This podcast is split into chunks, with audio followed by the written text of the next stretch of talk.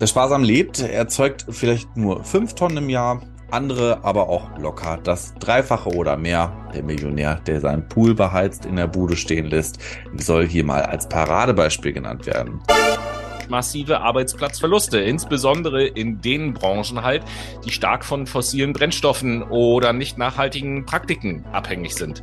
Da sind massiv Arbeitsplätze gefährdet. Für Deutschland nenne ich da jetzt zum Beispiel mal die Automobilindustrie.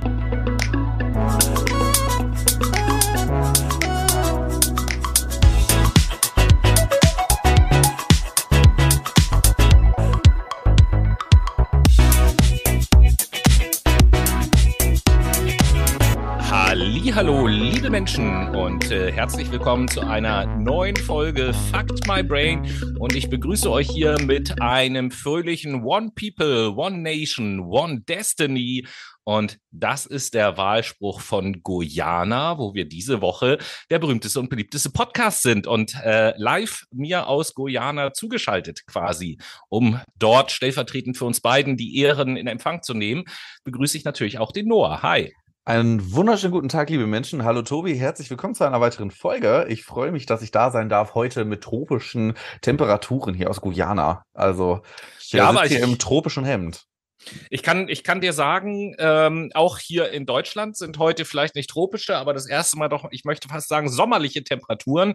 Äh, für euch, liebe Brainies, es ist mal wieder eine, eine backfrische Sendung, die ihr hört, insofern ihr am Montag direkt hört, weil es ist der Sonntag am frühen Abend, wo wir gerade aufnehmen. Wir sind ja hier der transparente Podcast, kann man ja sagen. Und äh, so haben wir in weiten Teilen von Deutschland auch ganz wunderbares Wetter heute. Exactly, genauso sieht das aus. Es ist es grün so grün, könnte man sagen. Und das passt ja auch quasi zu unserem Thema, was wir also, heute ja, präsentieren wollen. Du bist ja der Überleitungsgott, muss ich ja, ja sagen. Ne? Das, ist ja, das ist ja unglaublich. Ja, genau. Äh, wir wollen nämlich über ein Thema reden, was schon, das ist jetzt kein neues Thema, was schon seit Jahren immer mal wieder durch die Medien geistert, wo immer mal wieder drüber gesprochen wird. Habt ihr bestimmt auch schon mal gehört, es soll heute um das Thema grünes Wachstum gehen. Und eben weil das so ein Begriff ist, der so oft fällt und viele Leute, wir eingeschlossen, sich jetzt gar nicht so viele Gedanken darüber machen, wollen wir euch heute mal so ein bisschen erzählen, was ist das Ganze eigentlich? Ähm, das machen wir gleich zu Beginn und dann wollen wir auch mal ein paar Vor- und Nachteile benennen. Das ist das, was wir im ersten Teil der Sendung machen. Im ähm, zweiten Teil der Sendung da gehen wir mal einer These nach, warum grünes Wachstum eigentlich scheitern muss. Und im dritten Teil der Sendung diskutieren wir einfach kurz so ein bisschen über das Thema grünes Wachstum und gucken mal, wie da so unsere eigene Position und unsere eigene Sichtweisen auf die Dinge sind. Und äh, ja, gar nicht zu viel Vorspiel machen, gleich mit dem Körper rein in das Thema, würde ich sagen. Und äh, da bitte ich als allererstes mal den Noah, uns doch mal zu erklären, was ist denn eigentlich grünes Wachstum? Was verbirgt sich hinter dieser Bezeichnung? Ja, sehr, sehr gerne. Grünes Wachstum bedeutet eigentlich in den Wirtschafts- und Politikwissenschaften das Wirtschaftswachstum und deutlich erkennbarere Umweltschutz kombinieren. Also man nimmt einmal dieses total progressive nach vorne gehende vom kapitalistischen, was wir aus der Wirtschaft kennen, und kombiniert es mit Klimaschutz oder Umweltschutz besser gesagt, um halt grünes Wachstum vorantreiben zu können. Und dafür muss auch eine Entkopplung von Wirtschaftsleistung und Umweltverschmutzung beziehungsweise Umweltschäden erreicht werden. Ne? Mhm, also wir mhm. sprechen ja zum Beispiel davon, die äh, Chemie zu dekarbonisieren. Das ist das eine. Wir wollen zum Beispiel Strom erzeugen bis zum geht nicht mehr, damit wir Technologien voranbringen können und das halt auch möglichst ohne CO2 zu produzieren. Oder wir wollen auch ganz schlicht und äh, ergreifend sagen, wir wollen immer mehr neue Produkte und dafür muss die Industrie halt bestehen bleiben. Das neue iPhone, das ähm, muss produziert werden, aber dann bitte doch grün. Ja, nicht nur bestehen bleiben, die Industrie muss sich ja auch neue Produkte überlegen. Das auch vor allem. Und solange Wirtschaftswachstum ein vorherrschendes politisches Ziel bleibt, kann auch eine aus, naja, ökologischer Sicht erwünschte Verringerung der Umweltbelastung nur durch grünes Wachstum erreicht werden. So zumindest das Narrativ von Christian Lindner. nee, die Forderung. Ja, wo, wo bei ihm, glaube ich, der, der, die Vorsilbe oder das Vorwort grün völlig egal ist. äh, Bei irgendein Wachstum. Wachstum. Ja, aber genau. muss es auch vielleicht mal ein bisschen in der Hose wachsen, aber ist okay. Ich wollte gerade sagen, vielleicht ist das, hm, interessante Theorie. Das ist ein Kompensationsmechanismus, ne? Ja, ja. Verstehe.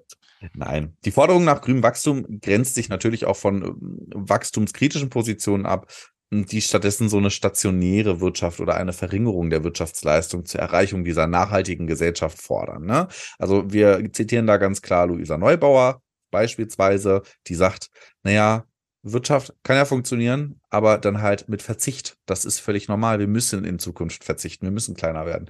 Es kann halt nicht x Produkte geben und das muss all, das kann alles aus Plastik und aus Eisen und aus seltenen Erden sein und so. Wir müssen halt uns auch mal ein bisschen auf wesentliche Dinge konzentrieren, weil wir unsere Erde einfach ausbeuten. Die Umsetzbarkeit von grünem Wachstum und auch der Weg dorthin sind in der Wissenschaft als auch in der öffentlichen Debatte ziemlich umstritten. Man muss sich da halt beispielsweise nur mal eine Folge Narcos Lanz angucken, wo dann Luisa Neubauer beispielsweise mit irgendeinem FDPler diskutiert oder wo sich Menschen von der ähm, Generation X auf die Straße kleben und sagen, ey, Alter, ich weiß nicht, was ich machen soll. Und dann sitzen da die Boomer-Journalisten und sagen, naja, also, es gibt ja auch andere politische Wege. Ja, nein, leider nicht. Das ist ja das Problem. Aber das ja. ist ein anderes Thema. Das ich wollte gerade sagen, es ist ein anderes Thema, aber gleichzeitig ja auch ein wichtiges, weil äh, es ist ein Auswuchs aus diesem, äh, genau. Aus diesem ich stelle mir immer die Frage, Wachstum. Wir haben in Deutschland Demonstrationsrecht und wenn ich jetzt demonstriere und sich trotzdem nichts ändert, äh, was dann? Ja, genau. So, und, und wenn dann kein, kein Verständnis dafür da ist, dass der nächste Schritt gegangen wird, äh, dann können wir ja gleich sagen, gut, dann brauchen wir auch kein Demonstrationsrecht, wenn, weil wenn von vornherein gesagt wird, ja gut, ihr dürft demonstrieren, aber Politik hört eh nicht darauf, also könnt ihr es auch lassen, äh, dann macht das ja alles überhaupt keinen Sinn. Ihr dürft bitte reden, aber bitte keine Aktion auf der Straße. Bitte ja, ja. nicht den Verkehr aufhalten, ne? Der ist wichtig.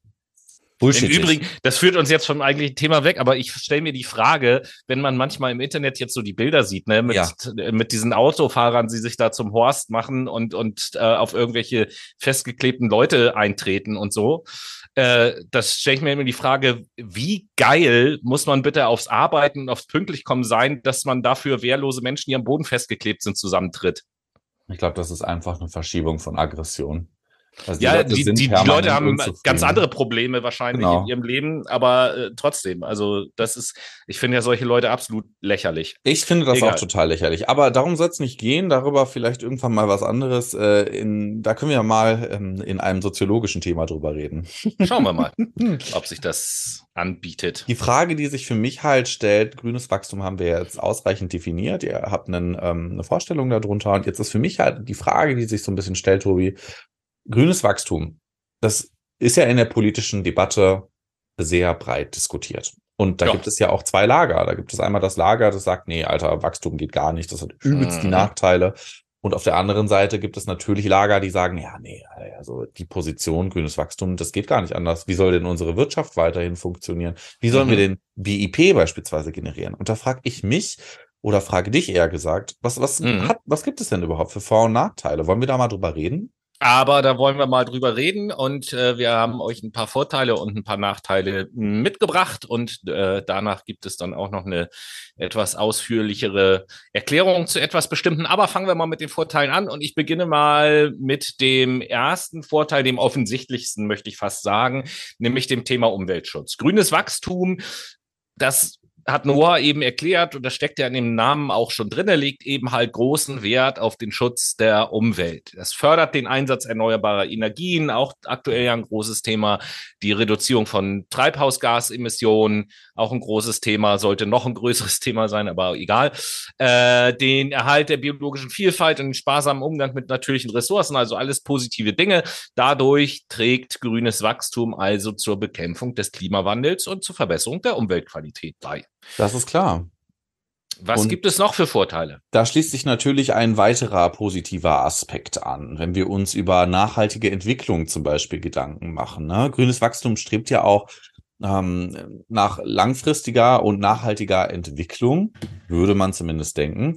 Und es berücksichtigt ja auch ökonomische, soziale und ökologische Aspekte gleichermaßen und versucht dann auch einen ausgewogenen Ansatz zu finden. Also zwischen diesen drei Ebenen soll eine Balance hergestellt werden. Und dadurch könnten zukünftige Generationen von einem intakten Ökosystem und auch gleichzeitig von einer stabilen Wirtschaft profitieren.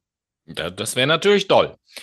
Ähm, ja, und dann haben wir noch einen dritten Vorteil mitgebracht, nämlich das Thema neue Arbeitsplätze und Wirtschaftswachstum. Mhm. So der Übergang zu grünem Wachstum schafft, das hört man ja auch immer wieder, ähm, neue Arbeitsplätze in den neu entstehenden Bereichen, seien es jetzt erneuerbare Energien, Energieeffizienz, Recycling, nachhaltige Landwirtschaft oder was es da nicht so alles gibt. Also in allen Bereichen, die so eine Transformation betreffen würde, entstünden natürlich neue Arbeitsplätze, was gut ist. Das fördert das Wirtschaftswachstum und trägt zur Schaffung einer grünen und nachhaltigen Wirtschaft bei.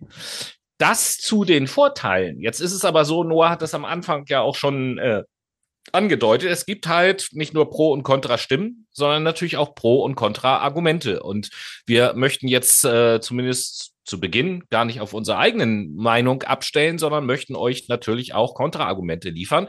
Und deswegen mal die Frage an Noah. Was könnten denn Nachteile von grünem Wachstum sein? Grünes Wachstum ist teuer. Das muss man ganz klar sagen. Ne? Der Übergang zu grünem Wachstum erfordert natürlich Investitionen in Innovationen, in Technologien, in Infrastruktur und auch in die Ausbildung von Leuten. Wenn wir jetzt die Steinkohle oder besser gesagt, das sind ja Braunkohlekraftwerke, keine Steinkohle, die wurde vor Jahren schon abgemacht, äh, abge, ausgemacht wenn die Leute, die dort in der Braunkohleindustrie arbeiten, die müssen ja irgendwie weiterentwickelt werden. Die müssen weitergebildet werden, um zum Beispiel Solartrassen bauen zu können.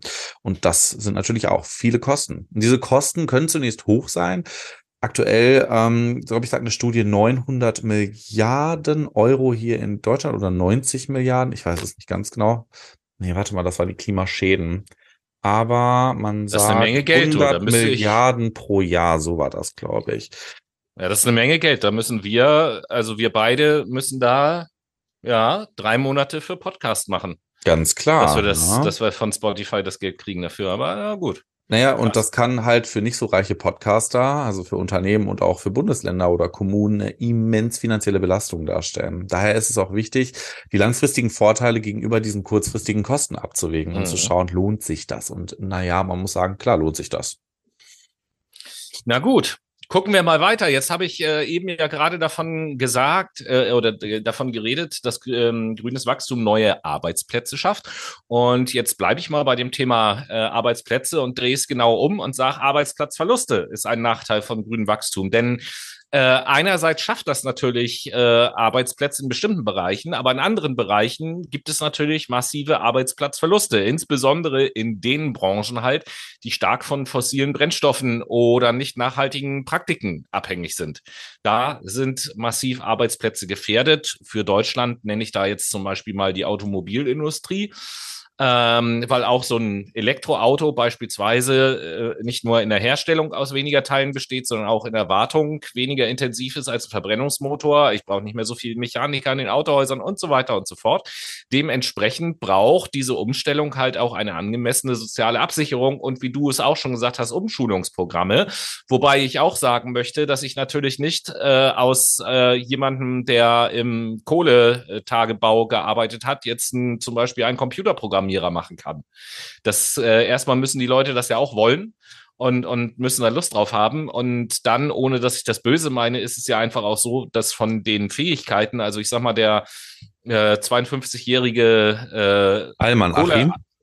Nee, der, der 52-jährige Kohlearbeiter, äh, ob der jetzt auch, das meine ich überhaupt gar nicht böse, ne? Ob, ob der jetzt auch intellektuell beispielsweise in der Lage ist, sich umschulen zu lassen auf einen äh, Backend-Programmierer von ne? und so weiter und so fort. Keine hm. Ahnung.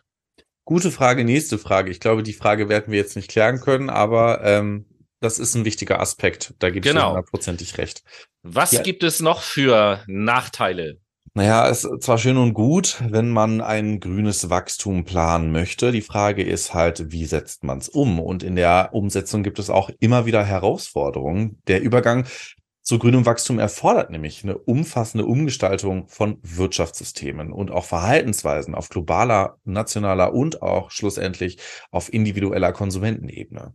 Und dies kann mit politischen, rechtlichen und auch mit kulturellen Herausforderungen verbunden sein. Ne? Wir denken dann nur beispielsweise an Rechtsreformen, die umgesetzt werden müssen und jahrelang im Bundestag rumliegen.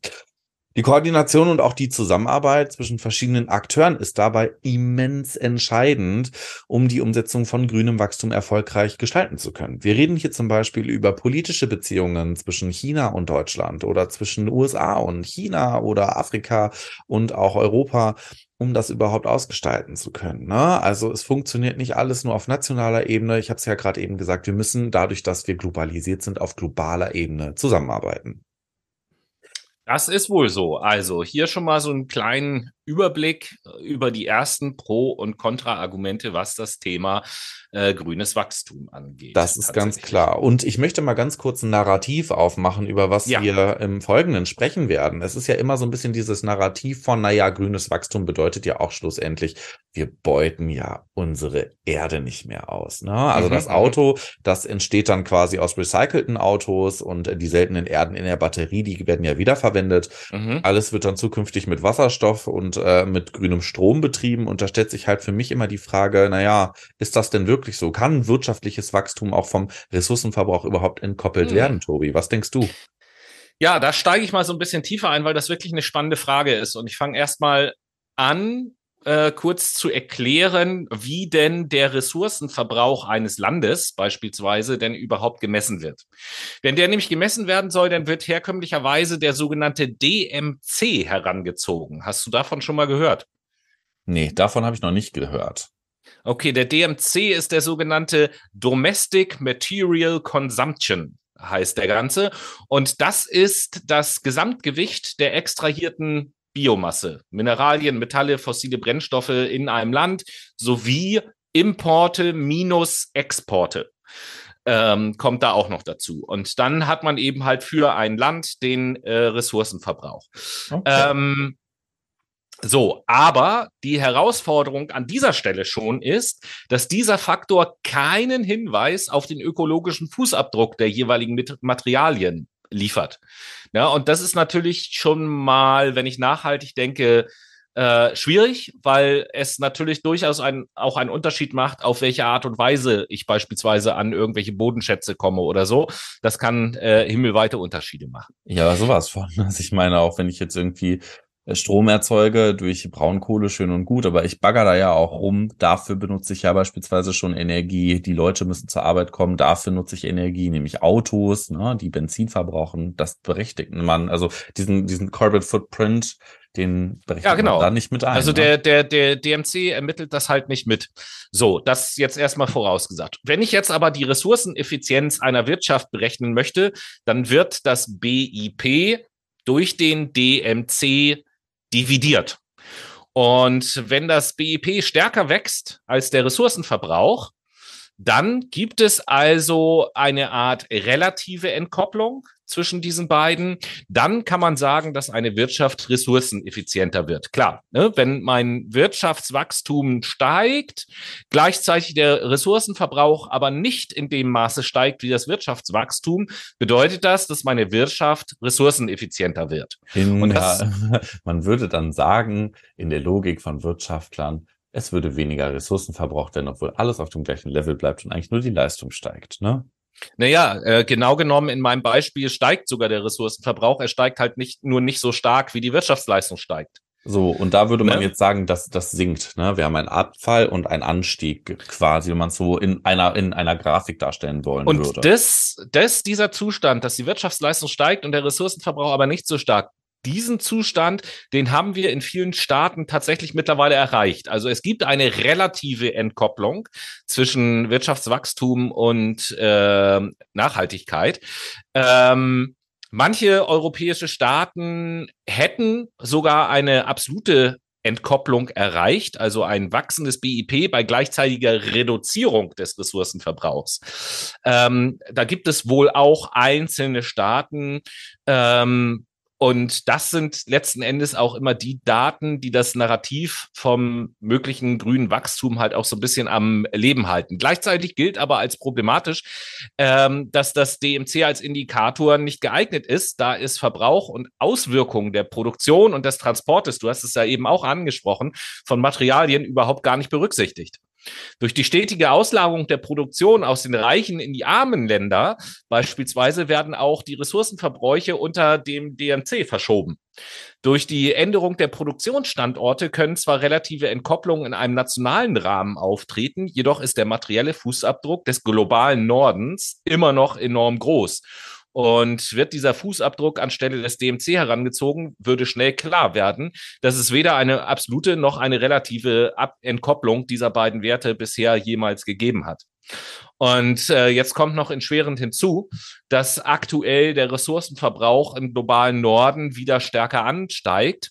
Und das liegt vor allen Dingen aktuell an dem Wachstum des materialintensiven Dienstleistungssektors, ähm, denn die Behauptung, die wir früher auch immer mal gehört haben, dass die Veränderung der Wirtschaft zu einer stärker auf Dienstleistung basierenden Wirtschaft den Ressourcenverbrauch langfristig senken würde, hat sich als äh, falsch herausgestellt. Die Infrastruktur und Technik, die im Dienstleistungssektor eingesetzt wird, benötigt nämlich ja ebenfalls enorme Mengen an verschiedensten Ressourcen äh, über den ganzen Lebenszyklus, von der Produktion über die Nutzung bis zur Entsorgung. Was weiß ich, wenn ich, was ist Dienstleistung, wenn ich essen gehe, beispielsweise im Restaurant, ja, aber auch dort werden nicht nur die Lebens Lebensmittel, sondern auch Kassensysteme gebraucht und die Geräte in der Küche. Ja, denk doch mal daran, wenn du was. zu Meckes gehst, so, der, der Rindfleischpatty, der wird ja nicht da irgendwie geschlachtet und ja, erzeugt, ja, sowieso. Ne, sowieso. sondern der wird angeliefert aus äh, Regionen, und schlussendlich das Burgerbrötchen auch und der Salat auch. Und dann wird das alles, wie du es gerade eben schon gesagt hast, in der Küche mhm. gebraucht. Es wird konsumiert. Für das Restaurant wird auch Strom benutzt und für die Müllentsorgung am Ende auch. Also das alles ist ja ein Dienstleistungsprozess. Ja, natürlich. Und es ist eben halt nicht nur äh, der Dienstleistungssektor, sondern auch so das Thema technische, technischer Fortschritt. Das wird ja auch immer gesagt, gerne von der FDP ja auch. Ja, technischer Fortschritt und so. Und das, das hilft uns richtig weiter. Ähm, der technische Fortschritt und auch die Steigerung der Effizienz in der Produktion, die helfen eben nicht bei der Ressourceneinsparung. Ähm, weil wir beispielsweise sehen, durch höhere Effizienz und so weiter und so fort werden Produkte billiger und dann konsumieren Menschen mehr, äh, wenn es günstiger wird.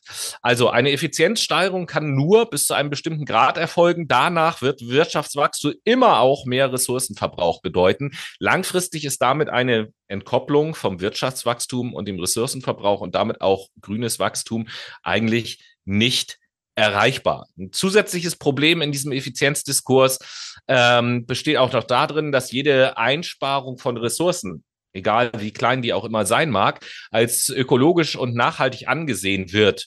Und äh, in dieser Einsparung zählen jedoch Zahlen viel mehr als ökologische Ziele und Anforderungen. Nachhaltiges Wirtschaften muss sich aber viel mehr an ökologischen Zielen orientieren, denn an den Logiken aus der Wirtschaftslehre. Weil natürlich ist es irgendwie schön, wenn wir pro Jahr ein Kilo CO2 einsparen. Ja, das ist eine Einsparung. Das hat aber nichts mit den Zielen zu tun, die wir erreichen müssten. Nee, das hat auch nichts mit dem Pariser Klimaabkommen zu tun oder halt auch mit unseren 8,7 Gigatonnen, die wir einmal gesetzt hatten 2015. Ja. Mhm.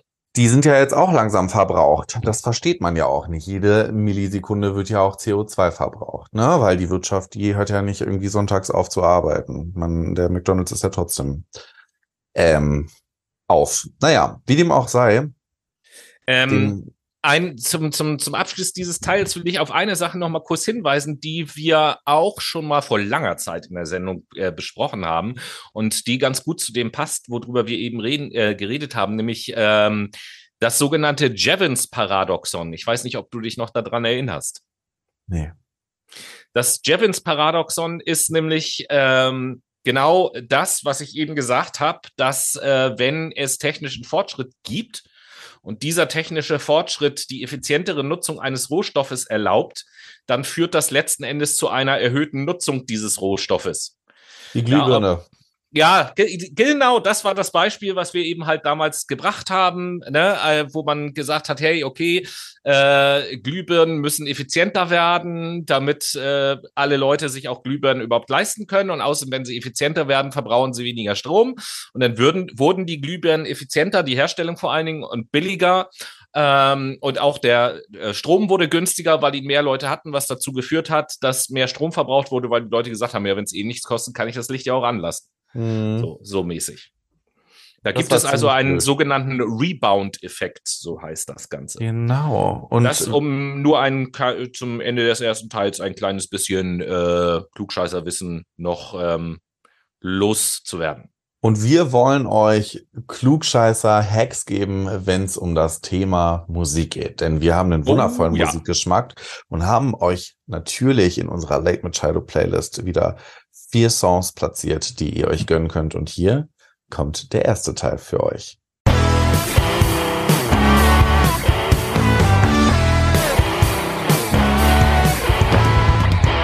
Wie versprochen bekommt ihr jetzt eine geballte Ladung Musik um die Ohren gepfeffert. Auf unserer Late Night Shadow Playlist findet ihr nämlich die Songs, die wir für uns, von uns ausgewählt haben und für euch präsentieren und die tolle Late Shadow Playlist, die findet ihr auf Spotify, entweder über die Suchfunktion oder noch viel bessere Idee. Ihr folgt uns auf Instagram und klickt in dem Ordner oder in dem Bereich Highlights auf den Ordner wichtige Links und Playlist. Oben links geht's dann zur Playlist und in diesem Sinne. Ich brauche ja noch nicht mal mehr Fragen, wo man die findet, Mensch. Nee. Dementsprechend, Tobi, die Frage direkt an dich. Ja. Welchen Song setzt du auf die Playlist?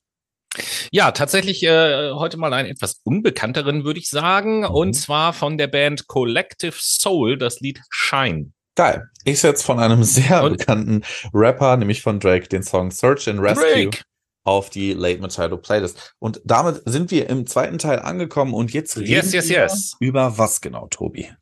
Ja, wir haben ja jetzt äh, im ersten Teil zum Ende hin äh, mal die Vor- und Nachteile beleuchtet, beziehungsweise uns auch mal, ja, ich will sagen, mehr oder weniger betriebswirtschaftlich äh, angeschaut, warum das mit dem grünen Wachstum doch nicht so ganz einfach, um nicht zu sagen, vielleicht sogar etwas unrealistisch ist. Mhm. Und da wollen wir so ein kleines bisschen anknüpfen und wollen jetzt mal schauen, was es denn für Gründe gibt, warum ähm, ja, der nachhaltige Konsum, wenn ich ihn so mal sage, als solches, mhm. denn eigentlich scheitern muss. Und da gibt es mehrere Gründe, die wir euch nicht vorenthalten wollen. Und ich würde sagen, Noah, leg doch einfach mal los. Ja, das erste wäre natürlich, dass das Potenzial des nachhaltigen Konsums immens überschätzt wird. Bei den privaten Emissionen gibt es ja eine enorme Bandbreite. Wer sparsam lebt, erzeugt vielleicht nur fünf Tonnen im Jahr, andere aber auch locker das Dreifache oder mehr. Der Millionär, der seinen Pool beheizt in der Bude stehen lässt, soll hier mal als Paradebeispiel genannt werden. Und wenn diese Schwergewichte dazu gebracht werden könnten, in den wichtigsten Bereichen, zum Beispiel Wärme, Strom und Mobilität auch ein bisschen abzuspecken, wäre natürlich viel gewonnen. Nur das kleine Manko, keiner will das freiwillig machen. Warum auch? Mhm. Ist doch auch sehr bequem, so, so weiterleben zu können.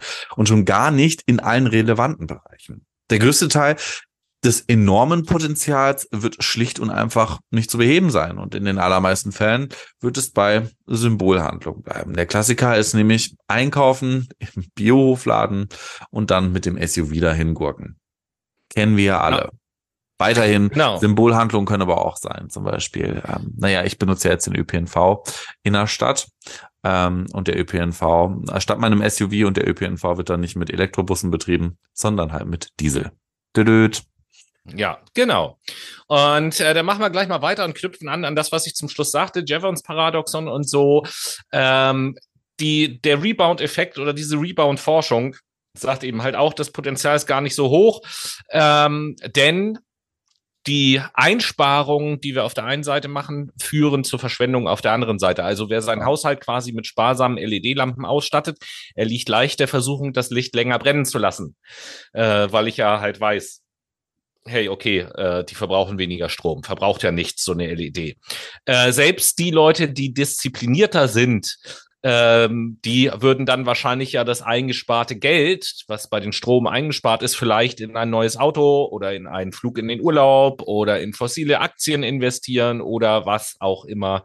Und äh, das macht natürlich diesen Effekt, den die stromsparende Beleuchtung hat, zunichte. Der dritte Grund sind natürlich steigende Ansprüche. Die machen Effizienzgewinne zunichte. Grüne Produkte könnten helfen, Energie und Ressourcen zu sparen. Na klar, tun sie aber nicht, weil wir vor allem immer mehr brauchen.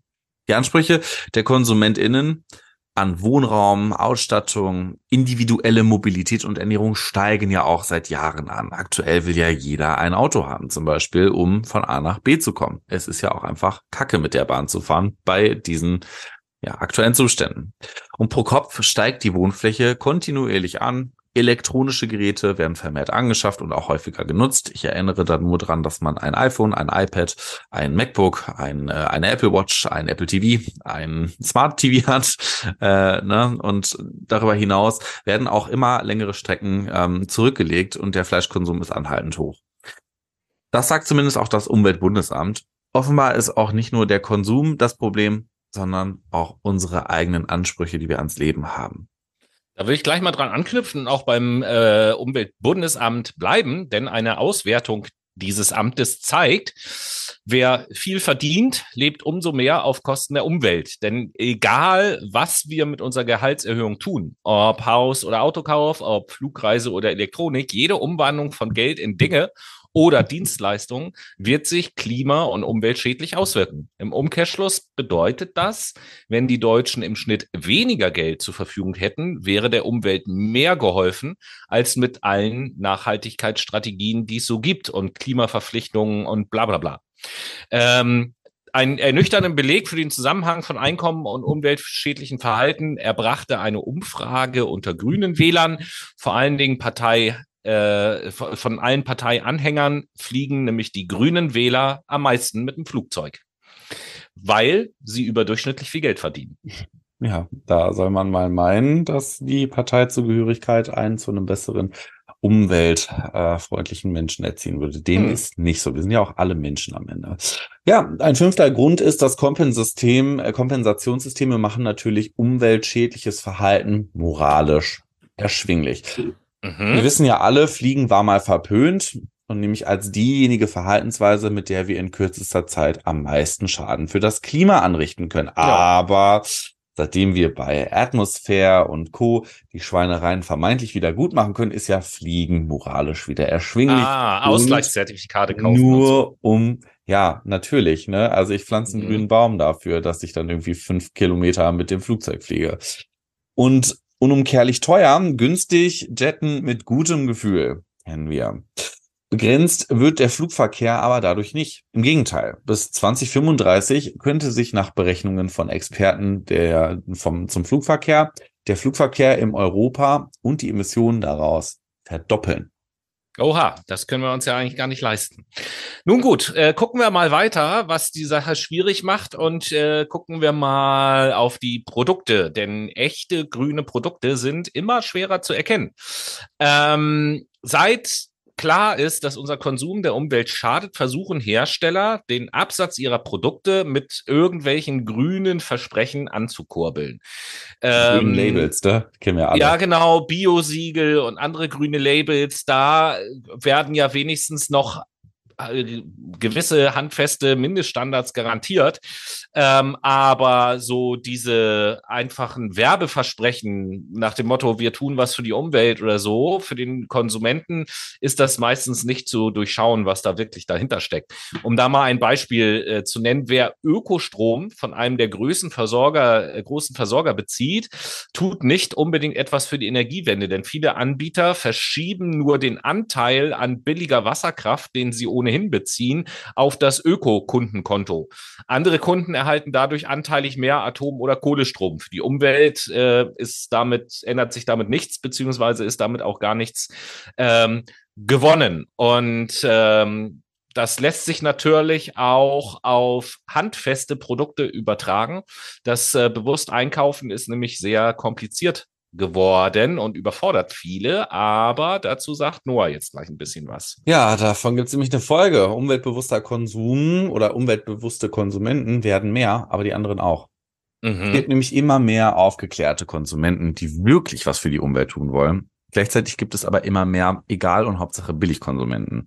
Mhm. Unter dem Strich verliert dadurch natürlich die Umwelt. Und na klar gibt es auch immer mehr Radler und auch immer mehr Führerscheinverweigerer. Hallo, hier bin ich. Autolose Menschen und auch Menschen in äh, Hamburg, die zum Beispiel Carsharing benutzen, wie Tobi. Mhm.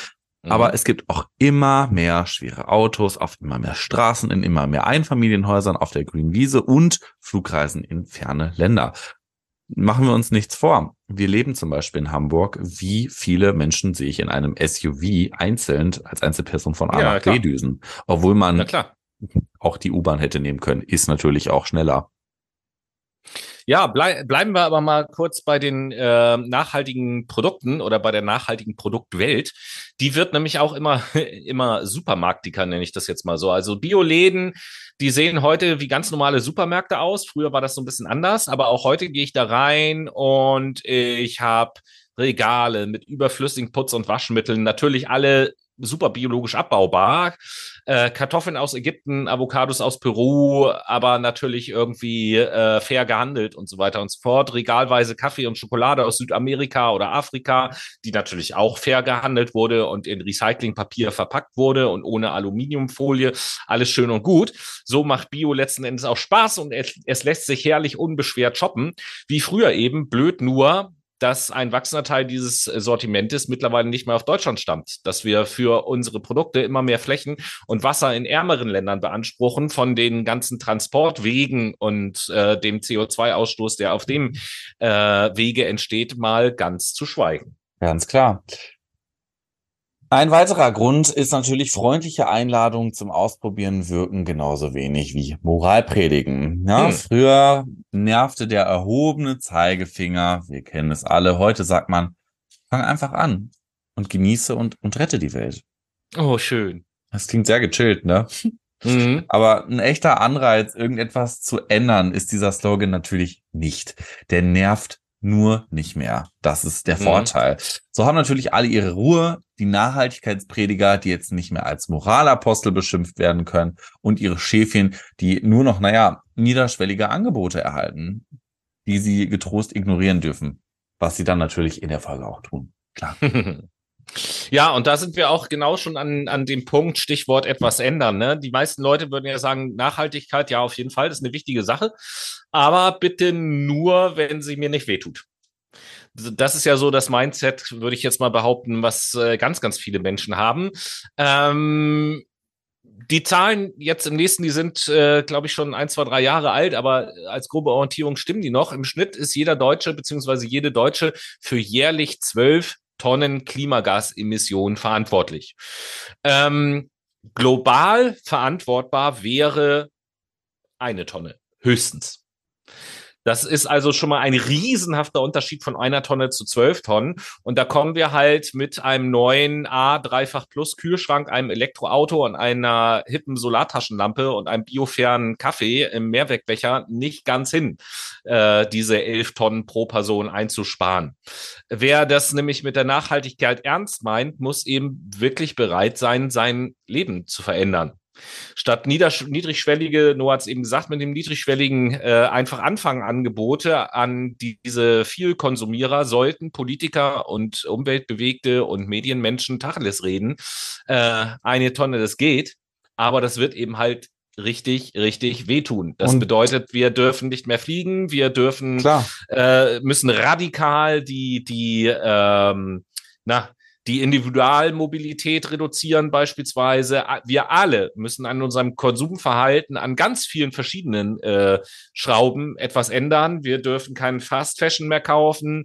Wir müssen auf unseren Stromverbrauch achten. Wir dürfen nicht mehr so viel Fleisch essen und so weiter und so fort. Also das mhm. äh, erfordert wirklich radikale Veränderungen. Totally, das sagt Luisa Neubauer ja auch ständig, ne? Also ich meine, Umweltschutz hat halt hier nichts mit Larifari Klimaschutz zu tun, so nach dem Motto, ey Leute, ne? Immer so ein bisschen weniger Avocado essen oder so, ein bisschen weniger Fleisch, sondern das bedeutet, ja, wir müssen verzichten. Es geht gar nicht. Siehst du, genau. Und ich tue das. Ich äh, verzichte auf Avocados und äh, muss sagen, mein Leben ist dadurch nicht schlechter geworden. Also ich fliege zum Beispiel nicht. Ich auch nicht mehr. Im Übrigen will ich dazu sagen, dass ich auch noch nie Avocados gegessen habe. Also von daher, ich also doch, ist schon mal probiert, aber, aber ich, ich habe mir noch nie eine Avocado gekauft. Ich esse Avocados, ich bin ein Klimasünder. Machen wir aber mal weiter. Ja, und zwar, solange die Preise nicht die Wahrheit sagen, wird auch die Produktion umweltschädlich bleiben. Das wissen wir auch alle. Nee, gar nicht. Falsche. das, das war ja deins. Sorry. Falsche Vergleiche sollen den nachhaltigen Konsum ankurbeln. Ja, ich fand den deinen Punkt aber cooler, ehrlicherweise. Um Dinge attraktiv scheinen zu lassen, braucht man nicht nur einen geschickten Vergleich zu wählen. Zum Beispiel alte und neue Autos wäre jetzt hier ein Beispiel. Neuerdings soll es sogar nachhaltig sein, sich ein neues, spritsparendes Auto zu kaufen weil das schon nach ein paar Jahren in der Energiebilanz besser dasteht als das alte Auto. Kann natürlich sein. Aber eine Faustregel dafür gibt es nicht. Garantiert vorteilhaft sind natürlich andere Alternativen. Das alte Auto einfach seltener zum Beispiel benutzen oder es auch einfach ganz sein lassen. Alt oder neu, fossil oder elektrisch. Es gibt kein umweltfreundliches Autofahren, Leute. Nimmt die Bahn. So, siehst du, da sind wir schon mal beim Punkt. Ich habe nämlich mittlerweile kein Auto mehr. Ähm, aber machen wir mal weiter zu dem, was Noah eben schon so äh, zufälligerweise angeteasert hat. Ähm, also, es geht um Preise. Am Ende entscheidet nämlich letzten Endes natürlich immer der Preis auch wenn viele Konsumenten sich gegen die Verlockung stimmen, zum billigen und umweltschädlichen Produkt zu greifen, hier muss eigentlich die Politik eingreifen. Ihre Aufgabe ist es nämlich im Sinne von Nachhaltigkeit und Tierschutz dafür zu sorgen, dass die wahren Umweltkosten der Billigproduktion in den Verkaufspreis mit einfließen.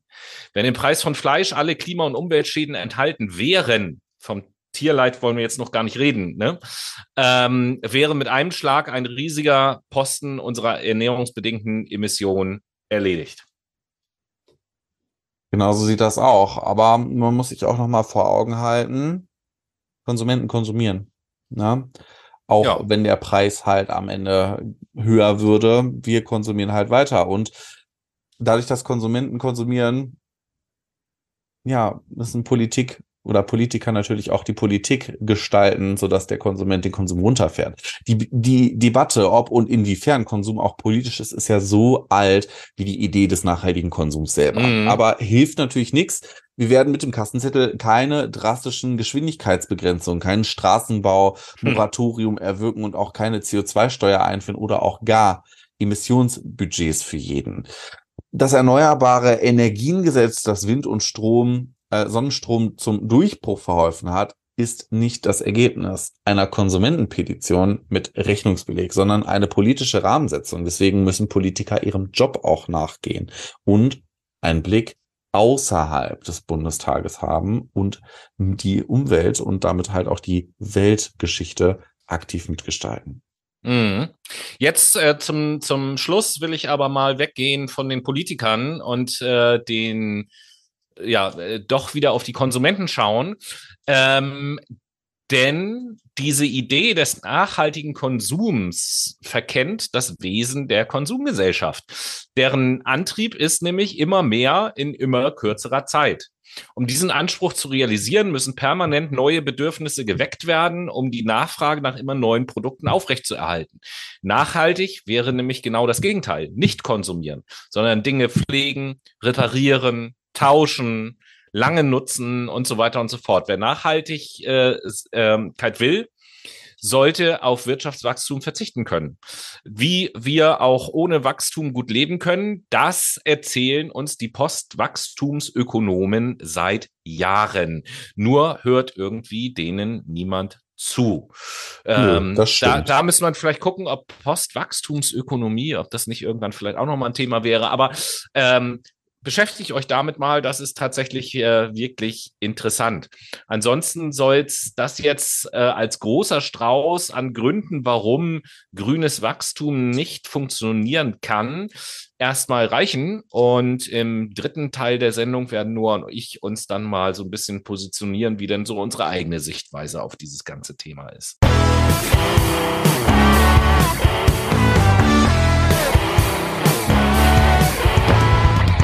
Und wie versprochen, zum zweiten Mal die Late Machado Playlist. Und ich mach's kurz und bündig. Tobi, was setzt du drauf? Ich setze, äh, ich, ich muss quasi wieder eine neu erschienene Single äh, von den Foo Fighters äh, setzen. Das zweite mhm. neue Lied, was in der kürzester Zeit von denen entschieden, äh, erschienen ist, mit dem Titel Under You. Und du? Ich, setze, ich habe gehört, ich habe gehört, äh, ich habe gehört, es geht nach Schweden. Es geht nach Schweden zum ESC. ESC. ESC. Tatsächlich habe ich den Song ähm, Tattoo von Loreen heute mit im Gepäck und Tobi hat mich vorhin erstmal vor der Sendung darauf hingewiesen, dass das ja der neue ESC-Song ist. Wusste ich tatsächlich nicht. Äh, ich bin äh, Marketing. Ja, ja, ja. Ich bin hätte, dem Marketing hätte ich jetzt auch gesagt. Opfer gefallen, aber ich finde ihn trotzdem geil. Deswegen ist hier für euch Loreen mit Tattoo. Hätte ich jetzt auch gesagt, dass du es nicht wusstest. Insgeheim sitzt, saßt du vom Fernseher zu Hause und, und hast den ESC gesuchtet. Gibst du mhm, zu. Ja, klar, voll, weil ich auch. Nein, tatsächlich, tatsächlich habe ich, ich gebe es zu, habe ich dieses Jahr den ESC geguckt, das erste Mal seit Jahren.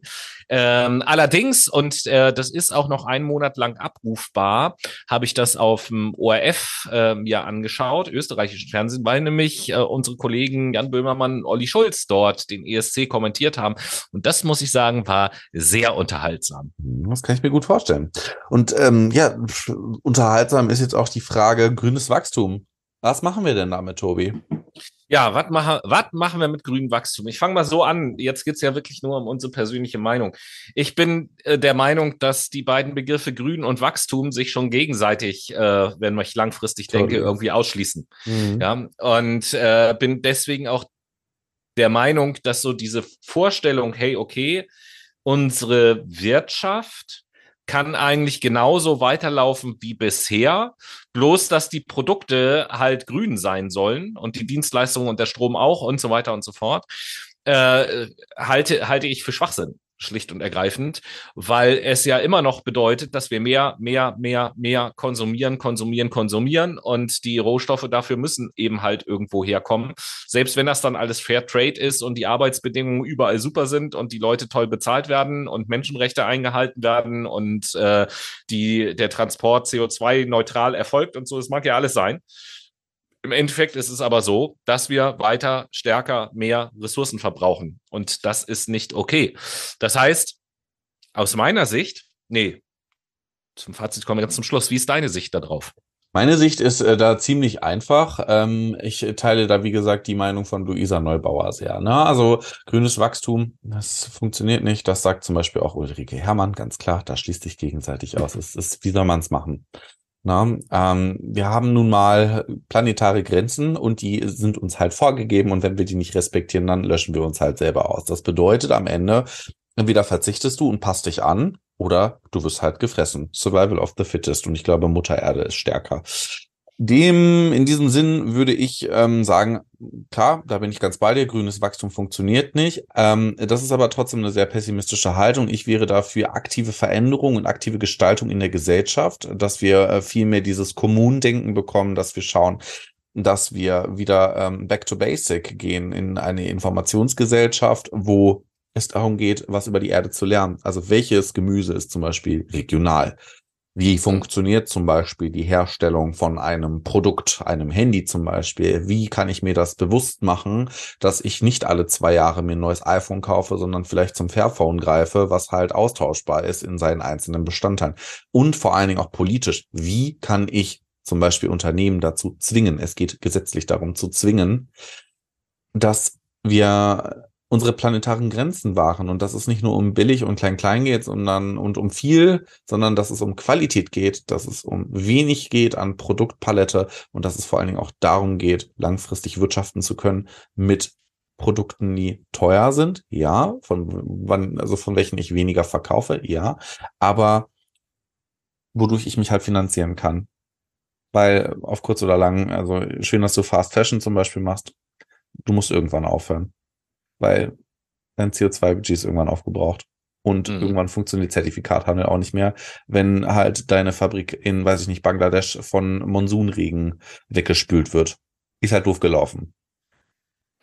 In der Tat. Also bin ich äh, der Meinung, wenn man den Gedanken mal konsequent zu Ende denkt, geht es eigentlich vielmehr um die Frage, wie können wir unser Wirtschaftssystem in ein anderes Wirtschaftssystem transformieren, welches äh, quasi kein Wachstum mehr braucht, um stabil zu sein. Der Kapitalismus ist ja nur so lange stabil, genau. wie es Wachstum gibt. Richtig. In dem Moment, wo es kein Wachstum gibt, ist ja immer dieses äh, böse Wort Rezension und oh mein Gott und Inflation und äh, alles ganz, ganz schlimm.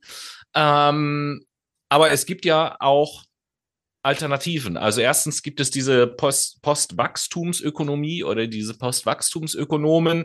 Zweitens möchte ich auch Werbung machen für eine Sendung, die wir unlängst mal gemacht haben, wo es um das Thema Gemeinwohlökonomie ging. Mhm. Das knüpft an an das, was Noah gerade eben ein bisschen gesagt hat, weil dort findet ihr nämlich genau das, was Noah gefordert hat, dass es eben politische ähm, äh, Gesetze, politische Regularien gibt, die es den Unternehmen quasi unmöglich machen, nicht nachhaltig zu sein. Ähm, also nicht ausschließen, aber zumindest, dass es unprofitabel wird, äh, nicht nachhaltig zu sein und äh, dass ich als Unternehmen eben halt auch nicht mehr diesem Wachstumszwang sozusagen unterworfen bin, der uns ja überhaupt gar nicht gut tut. Also ich, ich würde jetzt echt mal behaupten, gerade unter unseren Zuhörern, dass, dass mindestens 70, 80 Prozent der Leute, die uns zuhören, wenn die mal ganz in Ruhe durch ihre Wohnung gehen und überall hinschauen und alle Schränke schauen und so, wie viele Dinge, und da will ich mich gar nicht auf, ausnehmen, wie viele Dinge jeder von uns sich so angesammelt hat, die man eigentlich überhaupt nicht wirklich braucht. So, Ne? Also ich meine, brauchen ist ja sowieso ein großes Wort. Ne? Stichwort Impulskauf bei Ikea zum Beispiel. Ja, zum Beispiel. Ne? Ich meine, brauchen ist ohnehin ein großes Wort. Wir brauchen ja wenig. Also wir müssen, wir müssen eigentlich gar nichts kaufen. Das Einzige, was wir müssen, ist irgendwie atmen, schlafen und essen und trinken. Das sind die Sachen, die wir müssen. Alles andere müssen und wir nicht. Kacken. So, ja, okay, stimmt. Und äh, alles, was mit den eben äh, äh, genannten Dingen zu tun hat, das brauchen wir dann natürlich auch. Aber also ich sage jetzt mal, ich übertreibe jetzt mal, ne? rein theoretisch müsste ich mir kein Klopapier kaufen.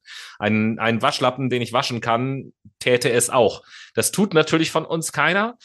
Ähm, außer ich, ich benutze von alte Socken. Deutschen, aber ähm, wohlgemerkt, in anderen Ländern mhm. ist das sowas von Usus, dass man BD hat.